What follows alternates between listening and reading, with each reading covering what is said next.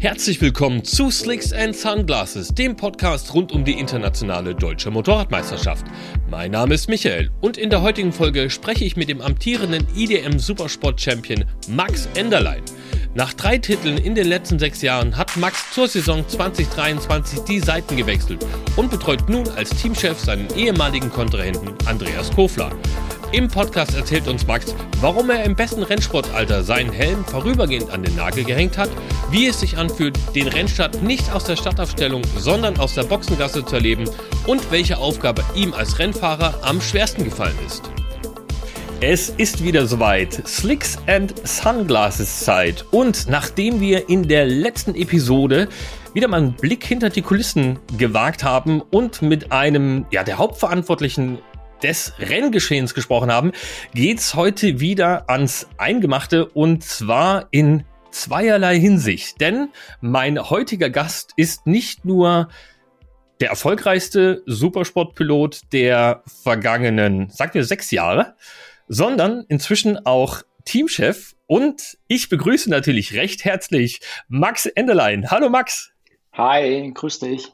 Ja, freut mich, freut mich, dass du da bist. Äh, ich hoffe, ich habe äh, jetzt nicht die Latte zu hoch gelegt mit meiner mit meiner Anmoderation, aber das stimmt ja. Du bist ja in den letzten sechs Jahren dreimal Meister und zweimal Drittplatzierter, einmal Viertplatzierter, wenn ich das richtig in Erinnerung habe, ne? Du hast auf alle Fälle jetzt für die für die nächsten Minuten die mal die Messlatte hochgelegt, ja. Aber ja, ich ich habe gerade äh, selbst in einer Anmoderation überlegt. Äh, Seit 2017 äh, bin ich nun in der IDM am, am Start in der Supersport. Und soweit ich mich erinnere, äh, hat Michael Schulten hat, ist dreimal deutscher Meister geworden in der Supersport und ähm, ja, ich jetzt als Zweiter. Also ja, kommt dann schon irgendwie dem nach, was du gesagt hast. Aber, aber ja, nee, ich freue mich auf die Zeit mit dir jetzt.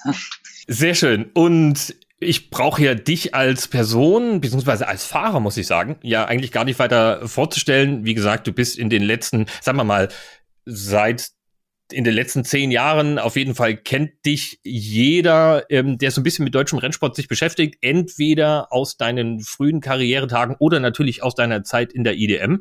Aber wir wollen natürlich hier unseren Gesprächspartnern auch so ein bisschen die Möglichkeit geben, Persönliches ähm, ja, preiszugeben. Und deswegen habe ich ja meine fünf persönlichen Fragen am Anfang immer vorbereitet. Und was mich tatsächlich bei fast jedem Fahrer interessiert und ich aber bisher, glaube ich, noch nicht gefragt habe, ist folgendes. Und zwar ist deine, dein Teamname ist M32 Racing Team. Deine Stadtnummer war die 32, zumindest in der IDM-Zeit immer. Und das interessiert mich brennend. Wie kommt die 32 dann zustande? Wo kommt denn das her? Weil oft gibt's ja ja irgendeine eine besondere Verbindung zu dieser Nummer. Gibt auf jeden Fall eine Verbindung. Ähm, als ich noch sehr jung war und ähm, selber noch Besucher war der IDM, war ich großer Fan von Sascha Hommel damals.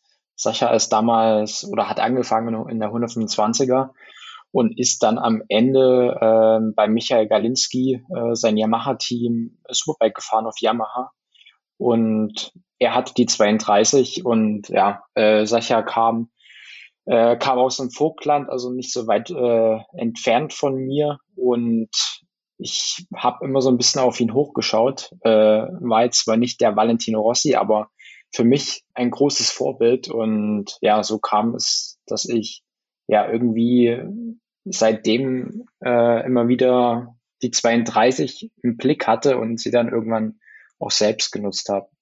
Ah, okay, cool. Also das ist ja tatsächlich auch was, was ich in der Vergangenheit immer wieder mal gefragt habe hier im Podcast, wer denn so die Vorbilder und die Idole sind. Das hatte ich jetzt diesmal gar nicht vorbereitet, aber das hast du jetzt in dem Rahmen ja gleich praktischerweise mitbeantwortet.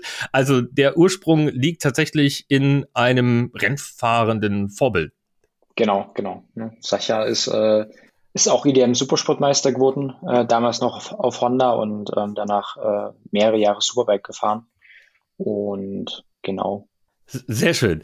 Also, da haben wir diesen Hintergrund geklärt und was ich auch ganz gern frage, einfach um so ein bisschen den, den, ja, ich sag mal, den Alltagstyp äh, mit hervorzuheben, sind Gewohnheiten. Und mir ist jetzt beim Auftakt der IDM am Sachsenring aufgefahren. Der eine oder andere, der die Instagram-Story der IDM verfolgt hat, dem ist das vielleicht äh, auch begegnet. Da ist mir aufgefallen, dass Jochen Kiefer seine Trinkflasche in der Box mit Cola füllt. Also so, so ein bisschen das ähm, ungesündeste Gefühl, was man so als Sportler äh, trinken kann. Ich meine, Jochen ist natürlich Teamchef, von daher nicht so ein großes Problem mehr für ihn. Aber da kam die Frage für mich oder bei mir in den Sinn, was ist denn dein persönliches Lieblingsgetränk? Darf auch was Alkoholisches sein, natürlich. Ja gut, das, das Alkoholische ist tatsächlich bei mir eher ähm, sehr, sehr äh, wenig vertreten. Bei mir ist tatsächlich ähm, Zitronenlimonade. ich, okay. Ich bin, ich bin so der klassische Bionadentyp. Ja. Okay, also auch, äh, also ich hätte jetzt tatsächlich so. Naja, also was heißt klassisch? Ist, ist es wahrscheinlich doch nicht so klassisch, Bionade, aber, aber ja, äh, genau. Das, das wollte ich jetzt nämlich gerade sagen, weil ich war jetzt, war jetzt natürlich so Sportler bei und habe gedacht, jetzt kommt irgendwie was äh, Isotonisches oder, weiß nicht, Maracuja-Scholle oder sowas, was irgendwie gesund und aber nicht zu viel Süße. Aber die, die Zitronenlimo ist ja äh, quasi rangiert ja quasi auf einem Niveau mit der Cola so ein bisschen fast. Naja, gut, die Bionade, die hat nicht allzu viel Kalorien, das geht schon. Gut, die, die Bionade geht, das stimmt natürlich, das stimmt natürlich. Jetzt haben wir das sportliche Thema schon angeschnitten und Aktivitäten vielleicht auch. Ernährung äh, ist natürlich ein wichtiger Punkt. Man muss viel Sport machen und nicht alles, was im Rennfahrerleben passiert und getan werden muss, ist jetzt Freude pur, will ich sagen. Was hat dir denn an deinem Sportlerleben so gar nicht gepasst? Was, was war denn so was, was du nicht gerne gemacht hast, um Sportler zu sein? Gibt es da was? Lass mich ganz kurz überlegen. Ähm, ja, du, du hast es ja schon angesprochen, das Thema äh, Vorbereitung ist extrem wichtig. Da muss ich aber zugeben, dass das für mich nie das große Problem war. Ich habe relativ zeitig äh, damit angefangen, das Ganze ja leistungsorientiert zu betreiben mit mit 12, 13 Jahren äh, damals durch durch die Unterstützung äh, des ADAC Sachsen äh, und wir haben damals schon relativ viel Training gemacht, äh, abseits der Rennstrecke und habe das in den darauffolgenden Jahren auch immer intensiver betrieben und hat mir eigentlich immer Spaß gemacht. Ich habe teilweise wahrscheinlich sogar ein bisschen zu viel äh, gemacht, gerade was, was das Thema Rennradfahren angeht. Wenn ich da zurückdenke, was ich mit 16, 17 Jahren alles gemacht habe damals, um ja einfach besser zu werden, war teilweise vielleicht sogar ein bisschen zu viel. Aber ja, um zu deiner Frage zurückzukommen, es gibt trotzdem ein Thema, was äh, mir nie Spaß gemacht hat äh, als Fahrer und da, da, da, das können sich bestimmt viele äh, oder ja, das spiegelt bestimmt äh, vielen, also die Meinung vieler anderer Fahrerkollegen ähm, und das ist das Thema Sponsorensuche. Mhm. Und äh, ja, es ist ein Thema, was, äh, was mich meine ganze bisherige Karriere, sage ich mal, begleitet hat und was ja jedes Jahr oder zu jedem Ende der Saison und Anfang der Saison wieder extrem viel ähm, Kapazitäten äh, bindet, äh, viele viele Nerven bindet und letztendlich auch ja einen belastet und ja, das ist so eine Sache, da würde ich gerne aus dem Weg gehen. Okay, jetzt äh, greife ich, mache ich so ein bisschen den Sprung schon in die Sendung, auch wenn ich noch eine Frage in, in petto habe oder zwei sogar. Äh, denn damit hast du dir ja in, mit der Gründung deines eigenen Teams oder mit deinem eigenen Team das größte Ei überhaupt gelegt, weil du zwar jetzt aufgehört hast zu fahren, aber die Sponsoren natürlich äh, trotzdem noch regelmäßig suchen und akquirieren musst, nehme ich an, ne? Auf jeden Fall. Ähm, man muss aber natürlich äh, ehrlicherweise zugeben, dass wir in der Supersport die, äh, die Saison hauptsächlich auch äh, über, über den Fahrer finanzieren. Ja, das mhm. ist äh, mittlerweile ähm, gang und gäbe, würde ich fast behaupten. Und äh, ich natürlich trotzdem ähm, selbst noch ähm, akquiriere, aber mich da, sage ich mal, auf meine langfristigen Partner und äh, Unterstützer, sage ich mal, fokussiere und, und äh, diese Beziehung natürlich weiterführe. Genau. Ja, das, das kann man so okay. ganz, ganz äh, passend eigentlich zusammenfassen. Also ist, ist, ich sag mal, nicht mehr ganz so schlimm und belastend, wie das früher der Fall gewesen ist. Da hast du, also A, weil du jetzt selber nicht mehr aktiv bist und äh, tatsächlich dir eben auch deine langjährigen Partner aufgebaut hast, nicht mehr ganz so diesen, in diesen sauren Apfel zu beißen, wie das, wie das früher der Fall gewesen ist. Genau, das, das auf jeden Fall. Also die zwei Komponente und dann vielleicht noch der Punkt, äh, dass man natürlich älter wird und ähm, natürlich auch erfahrener mit den Themen umgeht. Äh, mhm. Und ja, natürlich auch dann, dann äh, ja, vielleicht anders mit, mit, mit äh, anderen äh, Zielen oder ja, Voraussetzungen, Voraussetzungen nicht, aber ja, mit anderen Zielen einfach an die Sponsoren so rangeht und ähm, das Ganze ja aus seiner Sicht auch ein bisschen entspannter sehen kann, sage ich mal so. Mhm. Okay, verstehe. Ähm, entspannt ist es natürlich als ambitionierter, äh, ambitionierter Mensch nur sehr selten. Du bist jetzt als Teamchef aktiv, bist aktiv nicht mehr selber auf dem Motorrad, also zumindest nicht im Wettbewerbskontext ähm, im, im Rahmen der IDM. Du hast aber auch vorhin schon angedeutet, dass du sehr ambitioniert Rennrad gefahren bist, um deine sportlichen Ziele zu erreichen, damals als Rennfahrer. Gibt es denn irgendwas, was du in deinem Leben sportlich noch erreichen möchtest? Also sowohl aktiv als auch passiv. Ne? Du kannst du sagen, ich möchte zum Beispiel Ironman mal machen oder dass du sagst, ja, ich will auf jeden Fall auch als Teamchef mich sportlich beweisen und äh, da das ein oder andere Ziel erreichen. Hast du irgendwas konkret auf dem Zettel? Also konkret nicht. Ich habe jetzt auch keinen Zehn-Jahres-Plan oder so, aber ich denke, also ich bin ja noch tatsächlich noch in einem Alter, wo, wo man die ein oder anderen sportlichen Ziele schon noch erreichen kann. Äh, ich habe mir aktuell aber da, da keine, keinen Plan gesetzt. Ich denke, das, das wird sich ergeben. Ne? Also wenn ich jetzt, wenn ich auf, jetzt auf meine reine Motorsport-Zweiradkarriere äh, ähm, schaue, dann ist da wahrscheinlich nicht mehr so die Luft nach oben äh, für mich. Und alles andere wird sich wahrscheinlich jetzt auch nicht mehr im Leistungskontext abspielen. Aber, aber alles, was in die Richtung Herausforderung geht, bin ich schon der Mensch äh, oder bin ich schon ein Mensch, der, äh, wenn er dann das Ziel vor Augen hat, dann noch durchzieht. Ähm, aber aktuell habe ich das Ziel nicht. Okay, und was natürlich auch ein ganz wichtiger und spannender Aspekt ist, du hast äh, Ziele gereich, äh, äh, erwähnt und äh, deine persönlichen Ziele, die jetzt noch nicht näher definiert sind im sportlichen Kontext, äh, da haben wir gerade drüber gesprochen, aber du hast natürlich neben deinem Engagement im Zweiradbereich auch noch ein ich sag mal Privatleben und ein berufliches Leben.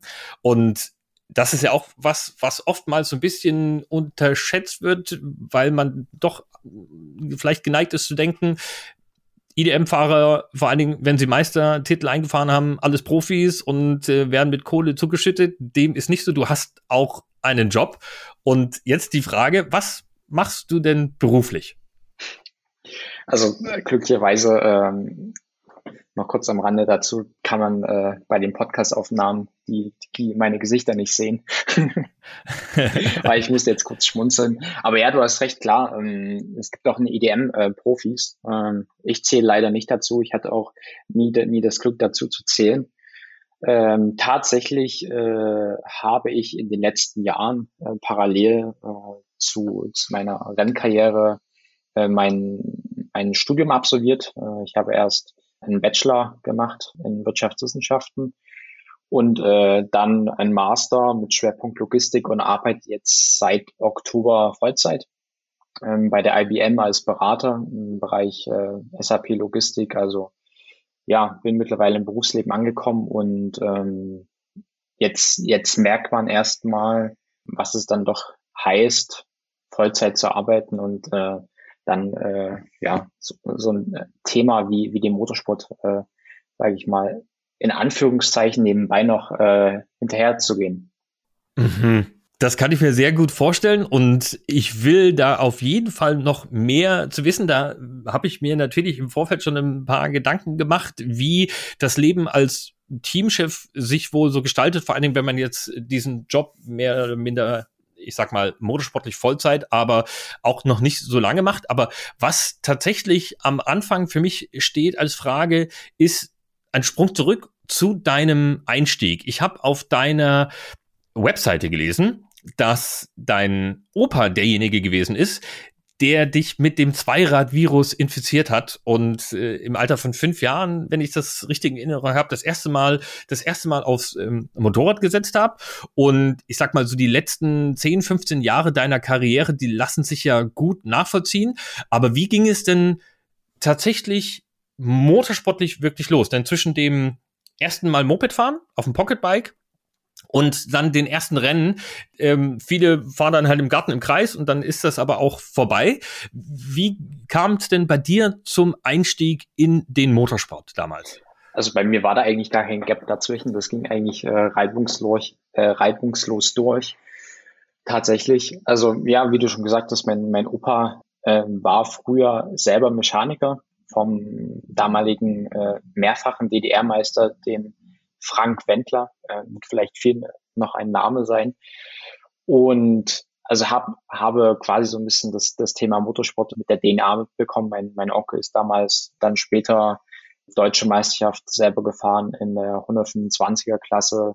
Meine Familie kommt direkt vom Sachsenring, also alles solche Komponenten, die dann dazu geführt haben, dass ich dann ja mit einem zarten Alter von fünf äh, mein, mein erstes Motorrad, äh, mein erstes Pocketbike bekommen habe. Ich glaube, das war damals eine Polini. Und ähm, ja, ich hatte damals einfach das große Glück, dass eben vor allem mein Opa einfach eine große Leidenschaft äh, für das Thema hatte, eine große Leidenschaft dafür hatte, mich zu unterstützen und äh, mich dann schon ja mit fünf, sechs Jahren äh, bis nach Italien die Slowakei begleitet hat äh, zu meinem ersten Pocketbike-Rennen. Bin damals schon äh, Europameisterschaft gefahren mit ja, Leuten, die jetzt der MotoGP fahren. Luca Marini, glaube ich, zum Beispiel, ist damals mit mir gefahren. Und, mhm. Oder Rinaldi. Also ähm, wir haben alle schon mhm. relativ äh, früh angefangen. Und ja, so ging das los über die Pocketbike-Klasse, dann in, in den ADAC Minibike Cup. Ähm, ähm, sage ich mal, die äh, Schritte, die ähm, ja bei, bei vielen so stattgefunden haben. Und ja, mit der Ausnahme, dass ich dann quasi nach dem Minibike Cup äh, als einer von sehr wenigen das Privileg hatte, äh, ich habe es vorhin schon mal kurz angesprochen, ich hatte damals das Glück oder das Privileg, äh, äh, vom ADAC Sachsen äh, sehr stark unterstützt, eine sehr starke Unterstützung quasi erhalten zu haben und bin dann mhm. quasi nach Spanien gegangen, bin dort mehrere Jahre in spanischen Nachwuchsklassen gefahren äh, auf 125 Kubik Maschinen und ja, habe dann quasi den Schritt auch geschafft in den Red Bull Rookies Cup, dann über die spanischen, äh, über die spanische Meisterschaft, was jetzt die Junioren GP ist oder die Junior GP, ja, bis in die Moto 2. Also bin quasi so alle Schritte einmal durchgegangen äh, auf den, ja, wie man so schön sagt, Road to MotoGP. Äh, habe es mhm. dann irgendwie diesen Absprung nicht ganz geschafft. du hast, du hast es gerade schon angedeutet, du bist in Spanien die Nachwuchsklassen durchlaufen, also wirklich vom Einstieg bis dann ähm, in, in die Moto 2, was ja, wenn man sich zum Beispiel Lukas Tulovic ähm, anschaut, ja schon so ein ähm, Absprung sein kann in, in die Weltmeisterschaft. Was ich aber in diesem Zusammenhang auch äh, weiß, weil ich mit dem Lukas da schon mal länger drüber gesprochen habe, dass damit natürlich eine enorme Belastung einhergeht, weil man ja ständig pendelt, weil man ja natürlich trotzdem parallel die ähm, Schule machen muss, also damals noch Grundschule, dann vielleicht später später ähm, Realschule oder Gymnasium. Und das hat sich ja bei dir tatsächlich auch so in, in, in das Studium so ein bisschen mit, mit reingezogen, beziehungsweise in die späte, in die späte Schulzeit. Und ich habe mir das mal angeschaut, du hast es auch vorhin angedeutet, du hast deinen Bachelor gemacht, du hast deinen Master gemacht, du arbeitest inzwischen voll, ähm, hast Praktika gemacht, bist in derselben Zeit in Spanien gefahren, hast zwei deutsche Supersport-Titel eingefahren. Wie kriegt man das denn überhaupt organisiert? Ne? Also ich meine, für viele ist, wenn sie ins Studium gehen, das Studium eigentlich schon der Vollzeitjob. Und du hattest ja aber, ich sag mal, zweieinhalb Baustellen mindestens nebeneinander und hast das ja alles erfolgreich gemacht. Ne? Du hast dein Studium abgeschlossen, du äh, hast Meistertitel eingefahren. Wie, und Sport kommt natürlich auch noch dazu, darf man nicht vergessen, wie, wie muss man sich da die Organisation im Leben eines Nachwuchs, Nachwuchssportlers vorstellen? Kleine Ergänzung, drei Meisterschaftstitel. Oh, entschuldige. Ja, natürlich. Die letzten, ja, ja, genau, die letzten Nein, zwei direkt nacheinander. Ja, genau. Aber äh, nee, alles gut. Das ist mir gerade so. Ich habe es gerade noch gemerkt. Ähm, zurück zu deiner Frage. Äh, ja, also wie, wie bekommt man das hin? Also mein, meine Eltern äh, haben mir immer mitgegeben, Prio 1 hat die Schule, Prio 2 hat das Thema ähm, Rennfahren und letztendlich glaube ich, hat das äh, zum einen funktioniert, weil das einfach mein, mein großer Wunsch war, mein großer Ziel war, ähm, das Thema Rennsport ambitioniert, ambitioniert äh, quasi ja äh, zu, zu betreiben ja, und ähm, einfach mein großer Wunsch war, in die MotoGP äh, einmal zu kommen.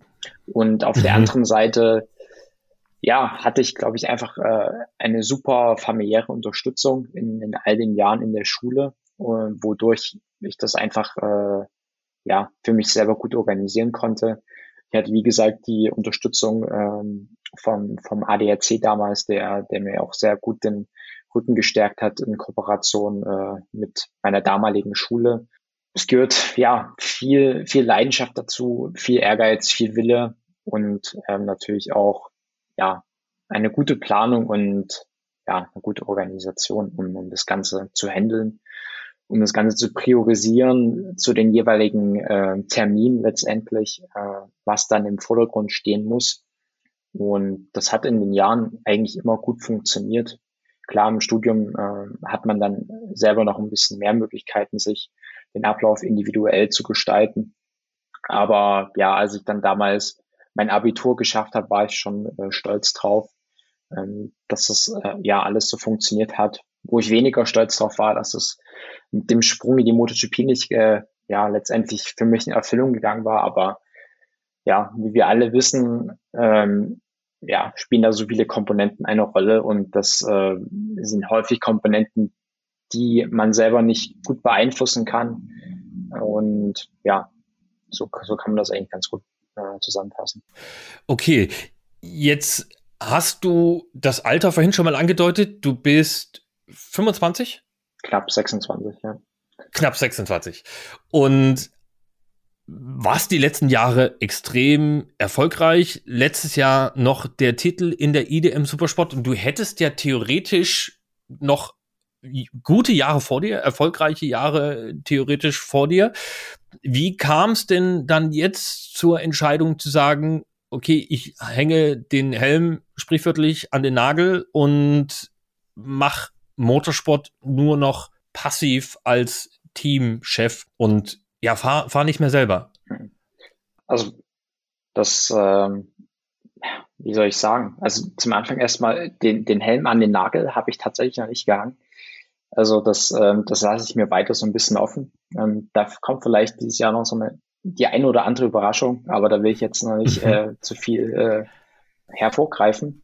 Mhm. Das Thema, das Thema ist eigentlich mit dem Team daher so ein bisschen äh, entstanden, dass wir, oder andersrum, also das Thema Teamgründer äh, besteht nicht erst seit diesem Jahr. Ich würde das Ganze, sage ich mal, schon eher zwei Jahre auf 2019, glaube ich, zurückgreifen. Wir haben damals mhm. äh, eigentlich schon das jetzige Team gegründet. Also diese Konstellation gibt es eigentlich schon seit 2019 in der Form. Ich war damals nur selber noch Fahrer, also quasi eine Funktion als im Fußball sagt man so schön Spielertrainer.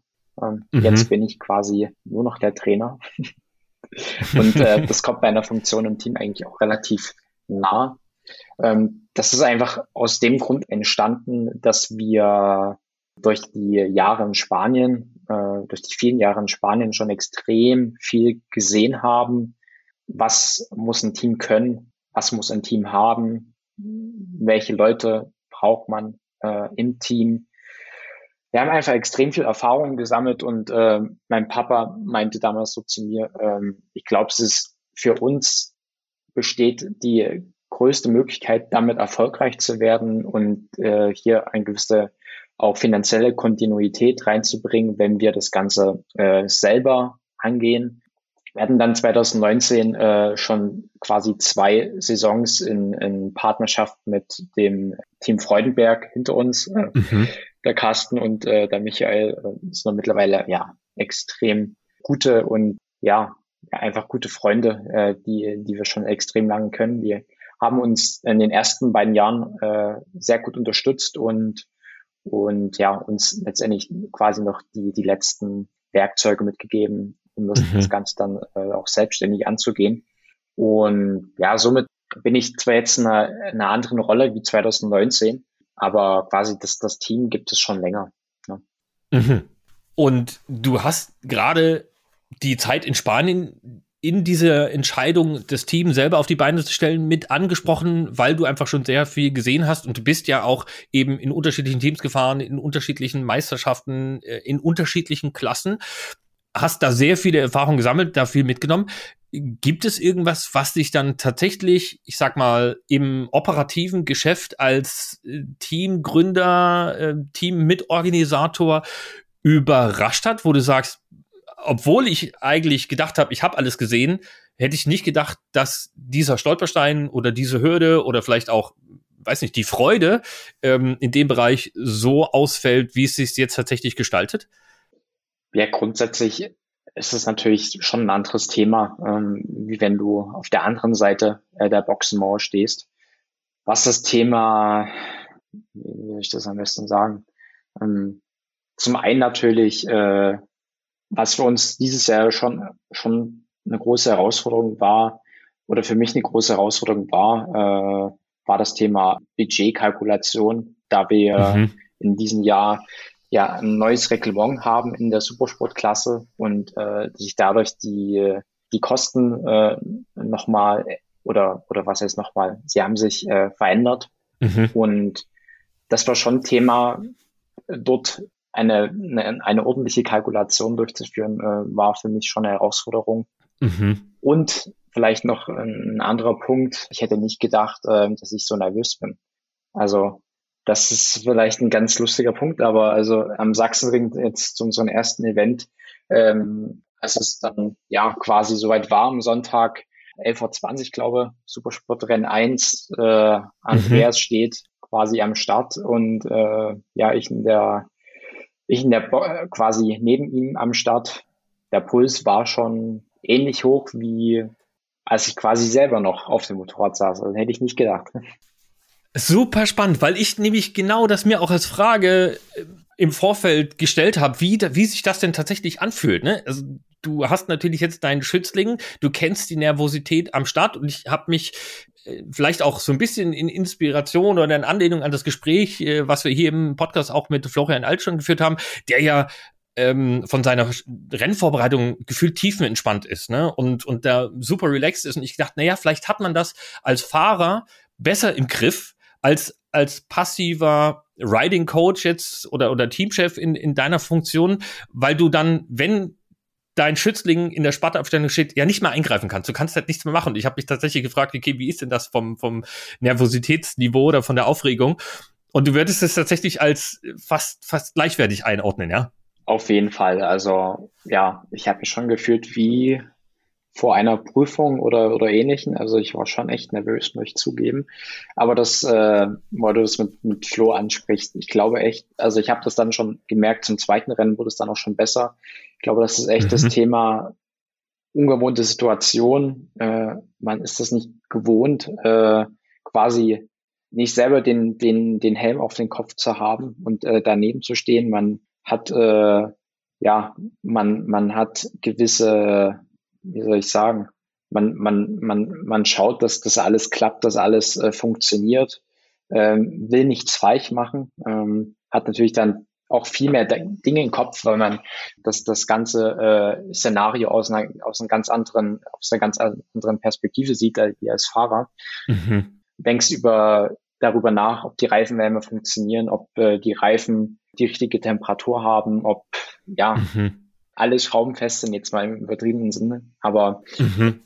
man, man oder ich, man, man denkt schon extrem viel drüber nach. Ne? Da, da, aber ich, wie gesagt, es war dann schon zum zweiten Rennen äh, entspannter. Äh, ich glaube, das ist einfach auch das Thema Gewöhnung. Jochen Kiefer wird nicht mehr so angespannt sein, schätze ich.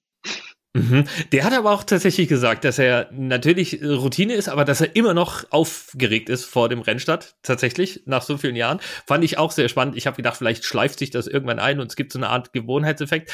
Aber ähm, also ein gewisses Maß an Nervosität oder Aufregung wird dir höchstwahrscheinlich äh, ähm, erhalten bleiben. Und du hast es gerade angesprochen es lief ja nicht nur für dich am Start im zweiten Rennen schon etwas entspannter, sondern das zweite Rennen lief für euch als Team in dieser Konstellation mit Andreas Kofler ja tatsächlich im zweiten Rennen auch schon sehr gut, sehr gut. Zum ersten Rennen Platz 5, im zweiten Rennen dann die erste Podiumsplatzierung, dritter Platz für Andreas. Also da habt ihr euch ja auch einen super Einstand ja, erarbeitet, steckt ja sehr viel Vorbereitung und, und Arbeit in diesen, in diesen Erfolgen eben als Team.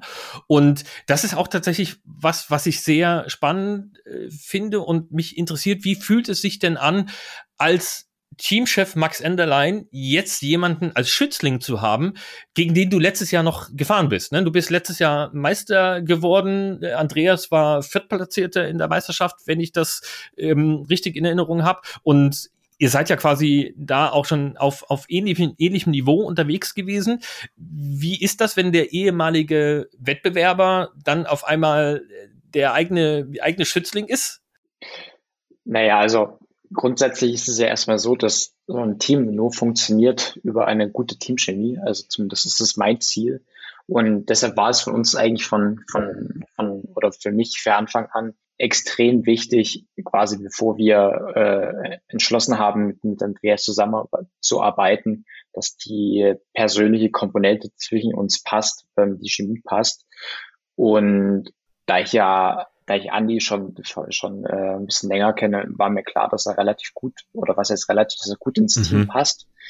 Und ähm, ich hatte das Gefühl, dass er auch gut äh, zu zu den Mechanikern passt, in das Team passt und das hat sich jetzt auch äh, bewahrheitet äh, nach den ersten Tests, nach dem ersten Rennen. Und ja, also wenn die Chemie passt und man das Ziel hat, erfolgreich zu sein mit dem Team, unterstützt man natürlich auch als Ex-Fahrer oder ich unterstütze auch als Ex-Fahrer hundertprozentig meinen mhm. Fahrer, äh, was er ja in, in, in dem Sinne dann auch ist. Und deshalb war ich, habe ich mich natürlich äh, sehr gefreut, äh, dass wir dass wir ja so ein, so ein erfolgreiches äh, erstes Rennwochenende letztendlich hatten. Und ja, klar, muss man sagen, im, im zweiten Rennen hatten wir ein bisschen Glück durch den Ausfall von, äh, von äh, Thomas und von äh, mhm. Luca, der Flichauer. Äh, aber trotzdem war es bei uns äh, super. Wir haben, ich habe mich sehr gefreut. Ja, wobei es für mich äh, nichts ganz Neues war jetzt in der, in der Perspektive des, des äh, Chefs oder Coaches.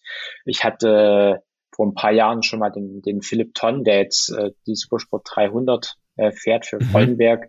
Den hatte ich in seiner Minibike-Zeit äh, schon ein bisschen mit unterstützt, war da immer mit an der Rennstrecke, habe ihn da ein bisschen mit gecoacht und habe mich damals auch immer super gefreut über ja seine Erfolge. Also macht mir auf jeden Fall Spaß äh, zu sehen, Fortschritte zu sehen, Entwicklung zu sehen und ähm, die Jungs ein bisschen anzupeitschen. Und ja, wenn ich merke, dass, dass äh, die Jungs selber mit Ehrgeiz äh, dabei sind, natürlich auch ein gewisses Talent mitbringen und, und hungrig sind äh, auf Erfolg, dann, dann motiviert mich mhm. das auch. Jetzt bist du ja als dreifacher Meister im gleichen Segment wie Andreas ja eigentlich der perfekte Coach, was ich mich in dem Zusammenhang aber schon oft gefragt habe, wie, wie, wie funktioniert denn dieses, die, diese Coaching-Arbeit eigentlich? Denn wir haben natürlich unterschiedliche Persönlichkeiten, unterschiedliche Fahrstile und du schaust ja in Anführungsstrichen von außen auf deinen Fahrer und versuchst ihn in den verschiedensten Bereichen, vielleicht in der Vorbereitung, vielleicht in der Konzentrationsphase, in, in, in durch Analyse in bestimmten Streckenabschnitten hm, schneller zu machen.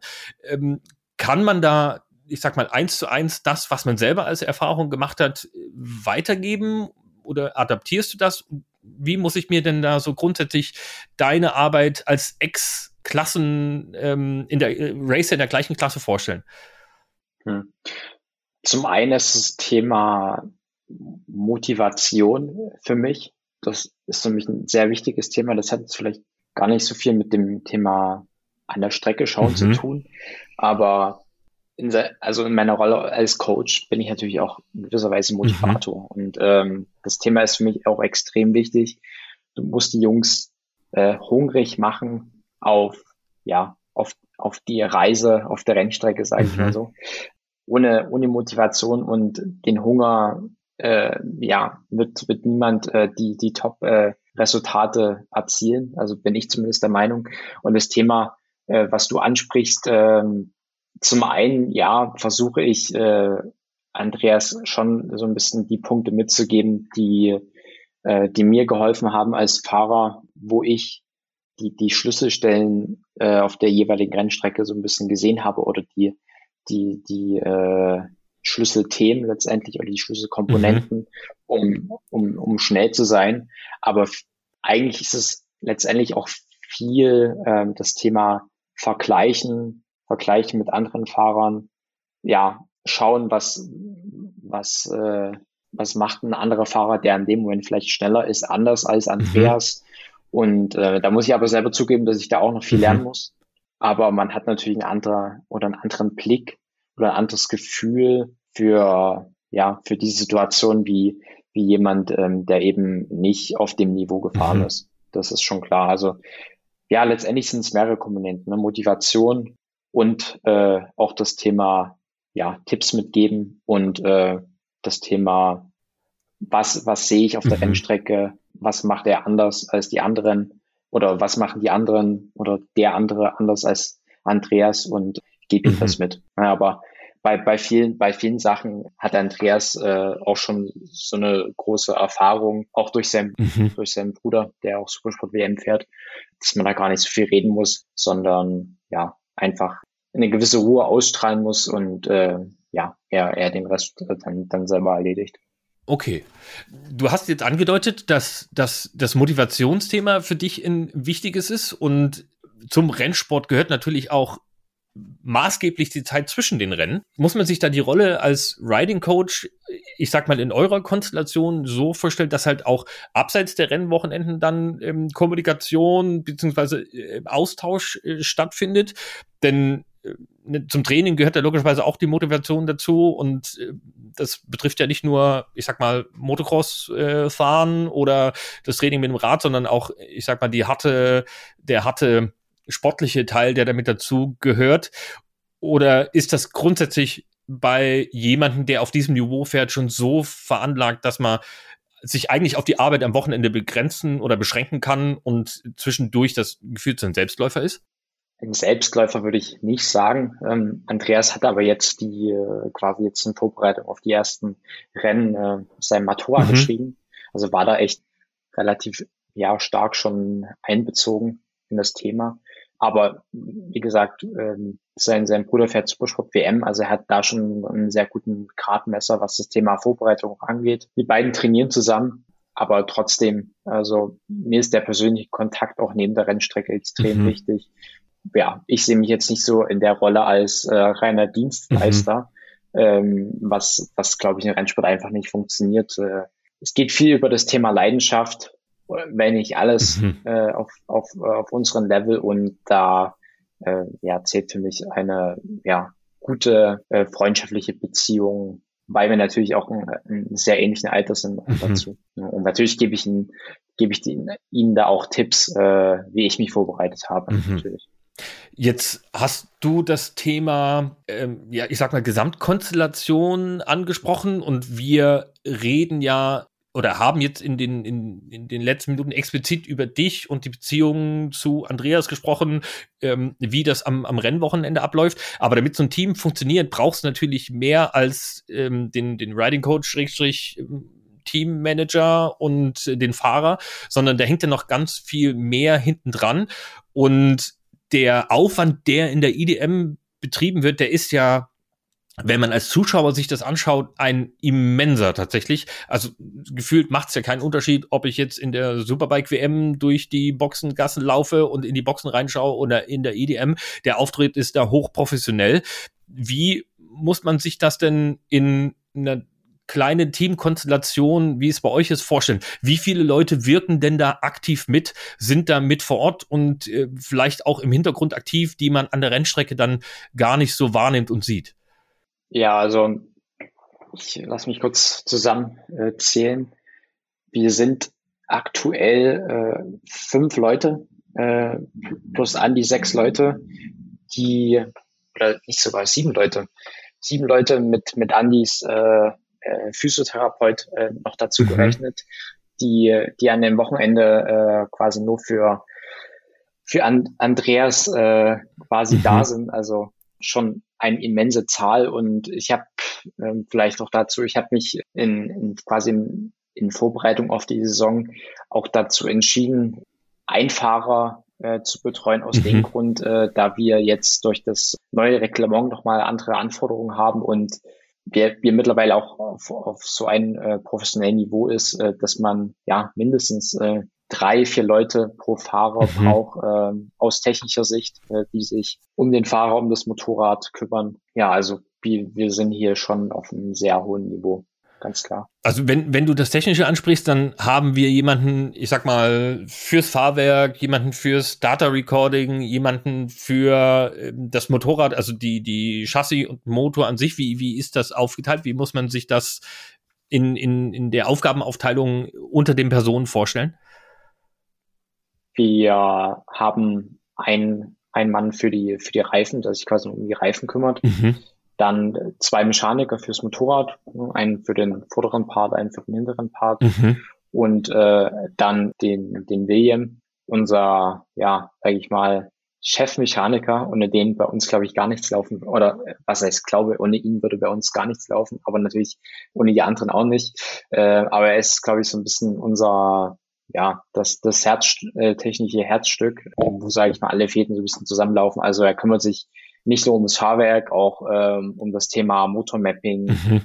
Quasi trifft letztendlich die Entscheidungen äh, mit Andreas zusammen. Äh, das Motorrad steht und ähm, genau, quasi so eine, eine grobe Einteilung in drei Bereiche. Mhm.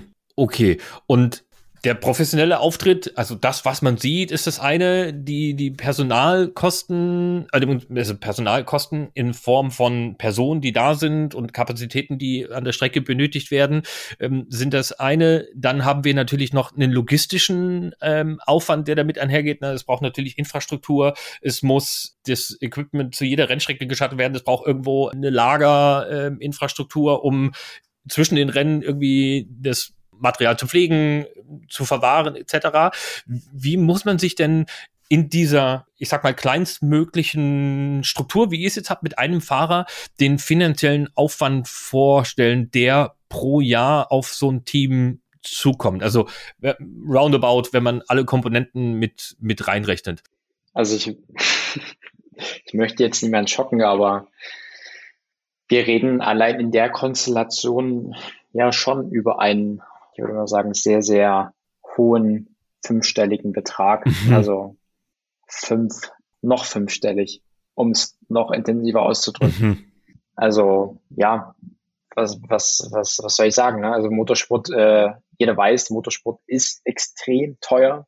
Ähm, nicht erst seit gestern wird wie, wie, wie alle anderen Themen immer teurer. Mhm. Und ja, gerade durch ähm, in der aktuellen Saison haben wir nochmal eine extreme Preis, Preissteigerung oder Budgetanpassung äh, äh, durch das neue Reglement. Also wodurch nochmal so, ich würde fast behaupten, um die grob 20.000 Euro mehr notwendig sind pro Fahrer für, mhm. für diese Saison. Ne? Und ja, wir mittlerweile über einen sehr, sehr hohen fünfstelligen Betrag da reden, mit Motorrad natürlich. Mhm. Ähm, und ja, dann ist natürlich das Thema Sturz äh, mehr oder weniger äh, damit äh, eingerechnet. Ne? Mhm. Man hofft natürlich immer, dass man sehr wenig stürzt. Ich war immer ein Fahrer, der glücklicherweise nicht so viele Stürze zu verkraften hatte. Mhm. Ähm, manche werden jetzt sagen, du bist nicht an den Limit gegangen. Ich würde sagen, ich habe es einfach gut ausgereizt. Aber da, da, dadurch kann natürlich normal das Budget äh, nach oben explodieren. Mhm. Aber ja, grundsätzlich ähm, sprechen wir schon über ein sehr ja, professionelles Budget. Ja. Und weil du die zusätzlichen Kosten durch das Next Generation Reglement erwähnt hast, was ist da für die klassischen ich sag mal 600er Teams der der der Kostenfaktor? Wie wie kommt das zustande? Also ihr habt jetzt durch die Reglementänderung die Möglichkeit bekommen, mehr am Motor zu machen und das ist dann quasi der Kostentreiber in dem Moment. Genau, genau. Das ist der das ist der eigentlich der einzige Kostentreiber, aber auch ein sehr extremer Kostentreiber. Ne? Also wir, wir haben da jetzt schon äh, Möglichkeiten, verschiedene Komponenten zu ändern, was letztendlich dazu führt, dass wir, dass so ein Motor ja den Preis eines kleinen PKWs hat, würde ich mal fast behaupten. Also mhm. da liegen wir schon fünfstellig mhm. bei einem Motor und ähm, ja, wir brauchen circa drei Motoren im Jahr kannst jetzt selber mal schon mal kurz hochrechnen. Mhm. Da ist man schon bei einem ordentlichen Betrag. Also wie gesagt, dadurch äh, ja, ist das Ganze nochmal ein ganz Stück teurer geworden. Also Zylinderkopf äh, bearbeiten ist mit äh, das, das größte Thema. Mhm. Kanäle bearbeiten, ähm, dürfen äh, einen äh, anderen ersten Gang fahren, also auch im Getriebe gewisse Änderungen vornehmen, mhm. die dann in Summe dazu führen, dass das Ganze schon kostspielig, äh, ein kostspieliges Thema ist. Ja.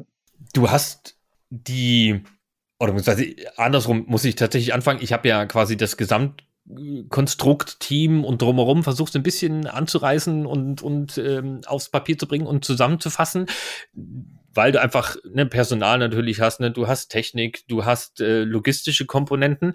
Jetzt hast du eingangs erwähnt, dass du ja in diesem Bereich beruflich ähm, aktiv bist äh, als Berater. Würdest du sagen, du profitierst in deiner jetzigen Position im Rennsport von deinem, von deiner Ausbildung und von deinem beruflichen Hintergrund? Hast du da, sag mal, Synergie und Mitnahmeeffekte? Leider gar nicht.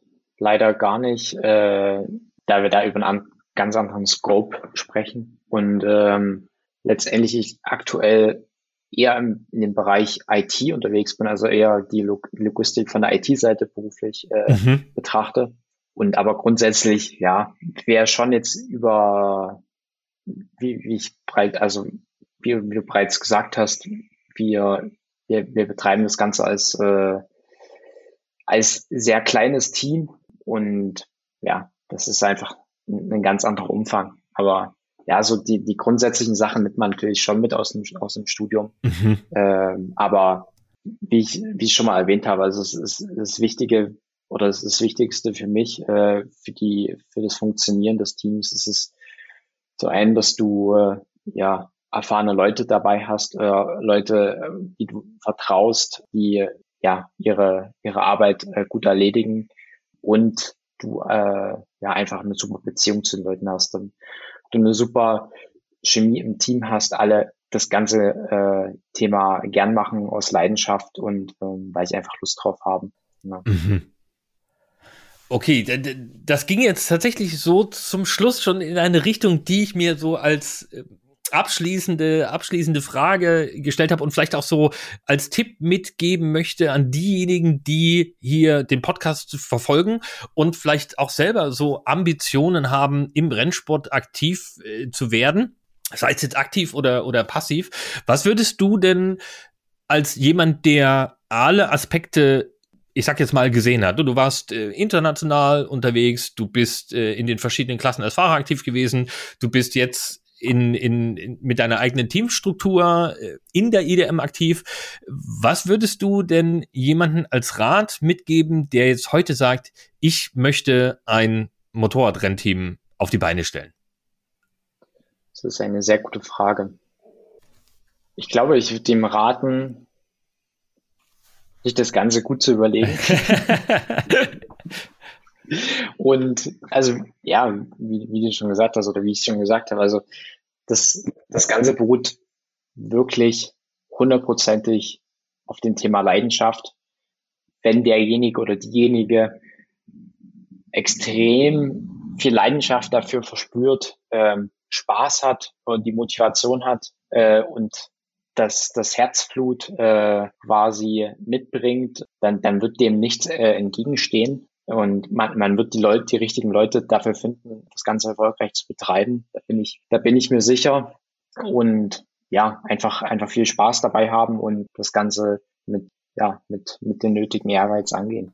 Also ihr habt es gehört, das Thema Leidenschaft ist ein ganz, ganz entscheidendes im Rennsport. Das ist der Antrieb für diejenigen, die dabei sind. Und ich bin mir ganz sicher, für viele auch eine gewisse, auf eine gewisse Art und Weise auch äh, die Bezahlung, die nötig ist, um das Hobby zu betreiben, denn wir sprechen hier ja tatsächlich auch, wie es Max vorhin schon angedeutet hat, auf dem höchsten Niveau, das wir in Deutschland haben, bei vielen Teams von Hobbymannschaften, die das am Wochenende machen und am Montag dann auch wieder an der Arbeit stehen müssen. Und das geht alles eben tatsächlich nur durch die Leidenschaft der Einzelnen. Und ihr habt es ja tatsächlich auch gehört, das ist ein ganz, ganz wichtiger Aspekt. Es sind eben nicht nur die Teams und Fahrer, die diese Leidenschaft mitbringen, sondern wie Stefan Becks in der letzten Folge erwähnt hat, auch das Drumherum, die gesamte personelle Infrastruktur, die so ein Rennwochenende überhaupt erst möglich macht, setzt sich eben auch großteils zu 99 Prozent aus Ehrenamtlichen und Freiwilligen zusammen, die eben mit Leidenschaft für, für das Hobby brennen. Das muss man sich immer wieder vor Augen führen. Und das Schöne an der Sache ist aber, dass es eben im Rahmen der IDM das auf höchstem Niveau zu bestaunen gibt und auch tatsächlich sprichwörtlich zum Anfassen. Also man hat die Möglichkeit, im Fahrerlager bei den Teams in die Bocken zu schauen, auch einem Max Enderlein oder einem Andreas Kofler mal äh, die Hand zu schütteln und Hallo zu sagen und äh, den ha äh, Rennsport dort hautnah und live mitzuerleben, zu hören, zu fühlen. Und was Besseres kann euch tatsächlich gar nicht passieren. Deswegen an dieser Stelle natürlich wieder mein Aufruf an euch. Geht raus an die Rennstrecken, schaut euch die Rennen live an. Es gibt natürlich den Livestream, aber es gibt nichts Besseres als Rennsport äh, hautnah selbst zu erleben. Und äh, falls ihr in der Zwischenzeit die Geschicke von Max Enderlein und Andreas Kofler verfolgen wollt, dann habt ihr natürlich wie immer und wie bei den meisten die Möglichkeit, das auf Instagram zu tun. Bei Max Enderlein ist es sehr, sehr einfach. Max Enderlein 32. Die Stadtnummer, die hatten wir ja heute auch schon, ist der Instagram-Account. Bei Andreas Kofler fast genauso einfach. Andreas unterstrich Kofler 19. Auch die Stadtnummer mit im Instagram-Account drin.